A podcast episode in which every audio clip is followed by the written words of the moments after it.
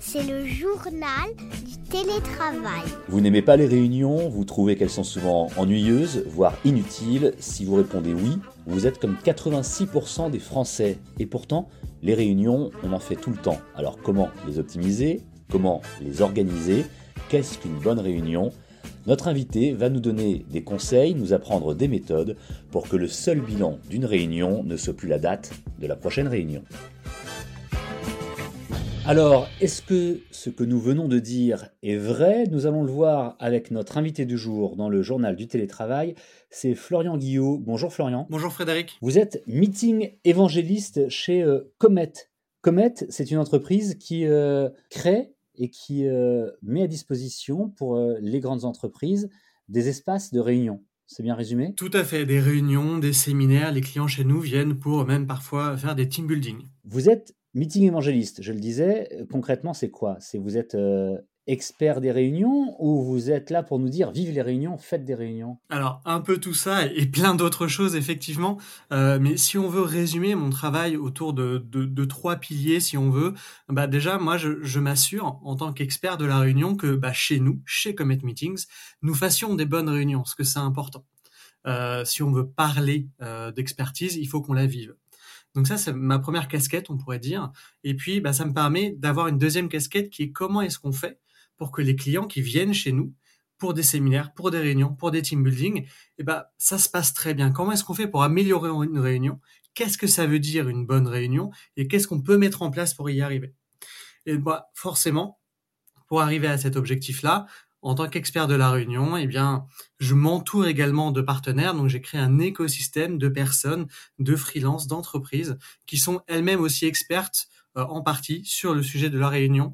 Euh, et donc, je gère cet écosystème. C'est un peu ma troisième casquette. Vous allez nous expliquer ce qu'est une bonne réunion. Ça va être une bonne partie de notre discussion aujourd'hui dans cet épisode, euh, Florent Guillaume. Mais d'abord, je vais vous demander de réagir à ce que j'ai dit à la fin de l'introduction de cet épisode. On dit souvent que l'élément essentiel qui ressort d'une réunion, c'est la date de la prochaine réunion. C'est vrai ou pas? J'aime bien, j'aime bien cette idée. Je vais, je vais la creuser un tout petit peu. Pour moi, une réunion, c'est euh, une temporalité. C'est un avant, un pendant et un après. Euh, là, on parle d'après, effectivement, la prochaine réunion, mais on peut très bien imaginer qu'une une réunion bah, résout l'objectif pour lequel elle a, elle a été créée. Et on pourrait même, dans un monde idéal, se dire qu'on n'a pas besoin de faire une deuxième réunion parce qu'on a tout résolu. Donc une bonne réunion, c'est une bonne préparation, euh, c'est une bonne animation, et effectivement, c'est une bonne décision et préparation pour l'avenir. Mais il faut penser la réunion dans l'ensemble de sa temporalité. Il faut aussi qu'on s'intéresse de manière euh, plus précise à la réunion à l'heure du euh, travail hybride, à l'heure du flex office, parce que, vous l'avez dit, vous êtes expert des réunions, ça complique un petit peu les choses lorsqu'on a des gens qui sont euh, plusieurs personnes dans une pièce, euh, donc ce qu'on dit en présentiel, dans l'entreprise euh, notamment, d'autres qui sont à distance. Comment est-ce que ça a complexifié les choses pour vous, tout ça? Effectivement, l'arrivée du travail à distance, c'est quelque chose qui a rendu les réunions un peu plus compliquées. En fait, il y a deux raisons pour ça. La première, c'est que bah, la réunion, c'est un peu l'objet mal aimé de l'entreprise, ou même en association, ou même euh, dans notre vie euh, personnelle. On fait énormément de réunions, on se réunit énormément, mais on nous a jamais appris à le faire. Et du coup, on se retrouve avec un objet qui fait partie de notre quotidien, euh, entre 20% à 75% pour certains, voire 100%, j'en connais quelques-uns, et on ne sait pas faire, on n'a jamais été formé. Et donc c'est d'autant plus difficile de faire quelque chose pour lequel bah, on, a priori, on n'a pas les compétences de base. Donc ça, c'est la première chose. La deuxième chose, c'est avec l'arrivée du télétravail, l'arrivée du distanciel, on a augmenté le niveau de difficulté des réunions. Et ça, c'est intéressant. En fait, si vous voulez, il y a trois niveaux de difficulté dans la réunion. Le premier niveau, c'est tout le monde est là, tout le monde est présent, c'est facile. Très bien. Euh, je peux animer, je vois les personnes, même si elles ne parlent pas, je vois leur corps, je vois comment elles réagissent, c'est le niveau 1. Ah, c'est facile. C'est ça, mais lorsque il y a des gens à distance, ça devient tout de suite beaucoup plus compliqué, on l'a vu depuis un peu plus de deux ans. Et ça, c'est le, niveau 2, et après, il va y avoir un niveau 3. Donc le niveau 2, c'est tout le monde est à distance, c'est ce qu'on a vécu euh, durant les confinements, par exemple. C'est un peu plus difficile, mais tout le monde est devant un ordinateur, on peut donner un certain nombre de règles, allumer la caméra, ce genre de choses.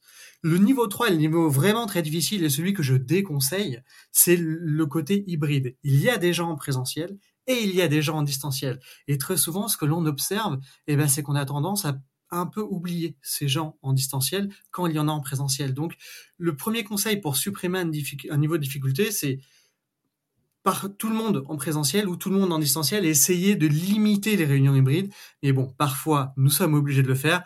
Et là, effectivement, on peut euh, se former à comment est-ce que l'on anime ces réunions hybrides. On peut peut-être, Florent Guillaume, donner un conseil simple.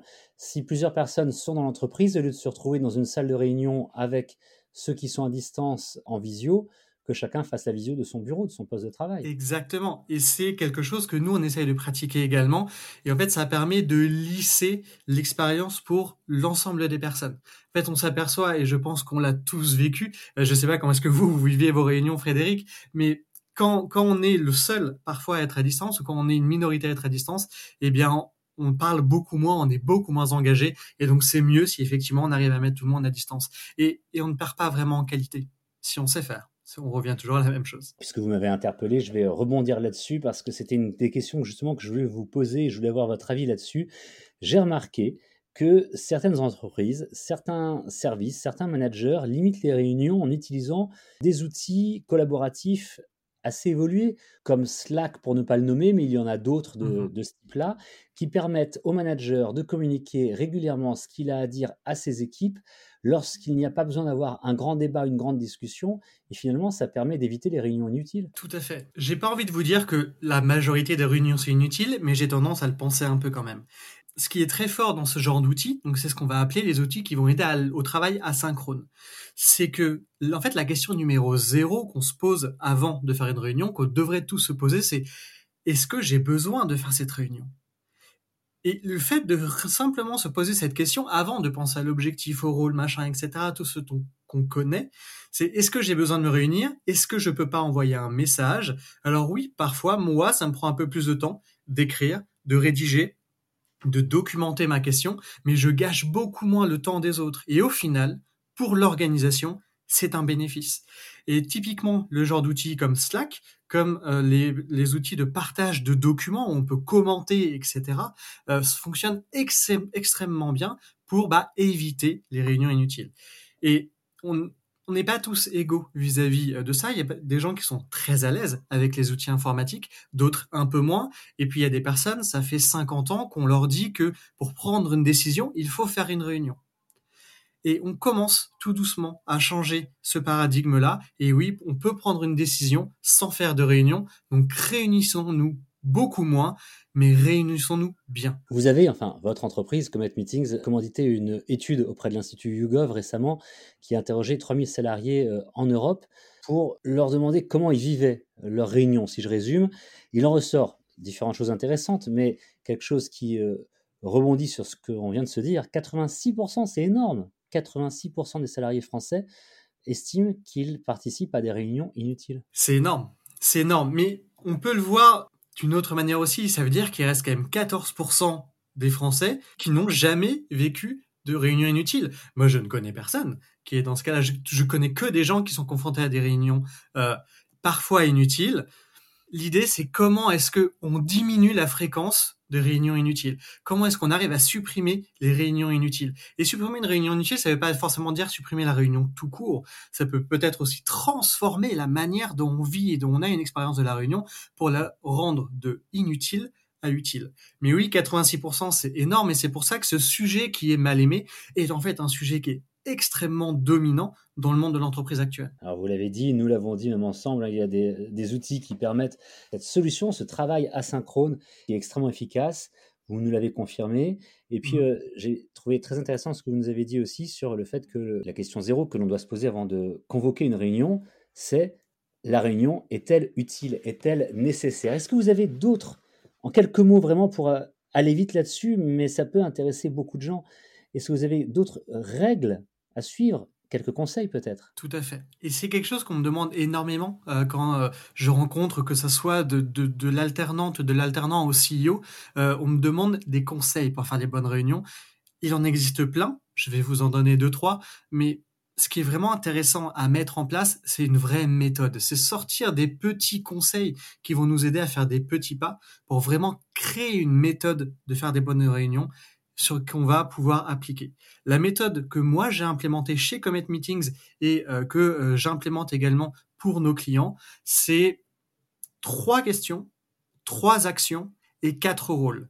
Et avec simplement une méthode assez simple, euh, on va pouvoir transformer, passer peut-être d'une entreprise où globalement la moyenne est peut-être de 4 sur 10 quand on demande aux gens s'ils sont bien en réunion, passer de 4 sur 10 à 7 sur 10. Et après, pour devenir des experts, des gens extrêmement bons sur la réunion, passer de 7 sur 10 à 8 sur 10, c'est un autre système, mais ce n'est pas notre ambition. Notre ambition, c'est comment est-ce qu'on fait un peu mieux, comment est-ce qu'on peut gagner 20% de son temps, par exemple, en se réunissant moins mais mieux. Et moi, si j'avais une question, hormis effectivement cette question zéro de est-ce qu'on doit se réunir? Si la réponse est oui, c'est pourquoi on se réunit? L'objectif et l'enjeu d'une réunion est la base d'absolument tout. Et partager de l'information, par exemple, n'est pas un objectif de réunion. Pourquoi est-ce que j'ai envie de partager de l'information? Est-ce que j'ai envie de célébrer mon équipe? Parce qu'elle a fait une super semaine et c'est incroyable, il y a une information que j'ai envie de donner, c'est les chiffres sont bons, vous êtes bons ou au contraire, j'ai envie de passer l'information que bah la semaine dernière, c'était c'était pas fou. Les chiffres ne sont pas incroyables. Et comment est-ce qu'on fait pour faire mieux? Et donc, je passe l'information qu'il faut faire mieux. Bah, dans les deux cas, les objectifs sont très différents et la réunion est la même. Mais l'objectif est vraiment la question qu'on doit se poser en premier. Euh, ensuite, effectivement, donc l'objectif c'est plutôt la préparation. On peut se poser la question à la fin. Moi, c'est une question que je pose en permanence qui fait quoi? Pour quand et on l'écrit et on le partage. Et pas on se dit, oh, quelqu'un va bien prendre ce sujet. Non. On, on met un nom de personne, jamais un nom d'équipe, une activité, une action, une date et un nom de personne. Donc, on se demande pourquoi est-ce qu'on se réunit. On l'écrit au tableau au début de la réunion. Est-ce que tout le monde est d'accord avec cet objectif? Quand on fait ça, on s'aperçoit que la majorité des personnes ne partagent pas le même objectif. C'est totalement fou. C'est pour ça que j'appelle ça un peu une question magique posez-vous la question et surtout partagez-la. Et, vous allez vous très vite comprendre euh, qu'on ne va pas tous ensemble au même point au début de la réunion et donc bah, se poser cet objectif et dire maintenant est-ce qu'on le partage, maintenant est-ce qu'on est tous d'accord, maintenant nous pouvons commencer et dans ce cas-là on commence pour avancer ensemble dans la même direction. Ça c'est vraiment une question magique que je conseille à tout le monde. Tout ce qui est magique fonctionne forcément, c'est bien connu. Merci en tout cas pour, pour ces conseils. Je pense que vous pourriez nous en donner encore beaucoup d'autres. Oui, énormément. On est limité par le temps, mais on aura peut-être l'occasion de faire, ce serait intéressant, un nouvel épisode du euh, journal du télétravail ensemble, Florian Guillot. Merci beaucoup pour euh, ces conseils que vous nous avez donnés, pour ces recommandations on sent à chaque fois qu'on peut progresser en en suivant ne serait-ce que un ou deux, et vous nous en avez donné beaucoup plus. Donc euh, merci d'avoir participé euh, à cet épisode. Je rappelle que vous êtes meeting évangéliste. Si je résume simplement, et si schématise, ça veut dire expert des réunions chez Comet Meetings, une société qui euh, a créé et qui euh, organise des lieux de réunion spécifiques pour les grandes entreprises. Allez, peut-être une toute dernière question avec une réponse très courte, s'il vous plaît. Vous définissez vos lieux comme des lieux incroyables. Il faut avoir un lieu incroyable pour que la réunion soit incroyable? Très rapidement, euh, la réunion, c'est cinq choses.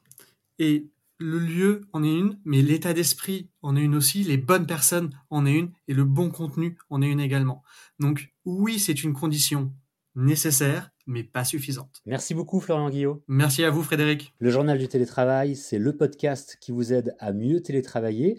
Vous pouvez retrouver plus d'informations et des prolongements à ce que nous nous disons lors de ces podcasts par écrit dans votre magazine Management. Vous retrouvez ce podcast où vous voulez, quand vous voulez, principalement sur capital.fr, mais également sur toutes les plateformes d'écoute de podcasts. Et si vous voulez nous écrire directement, une seule adresse, le journal du télétravail at gmail.com. À bientôt. C'est le journal du télétravail.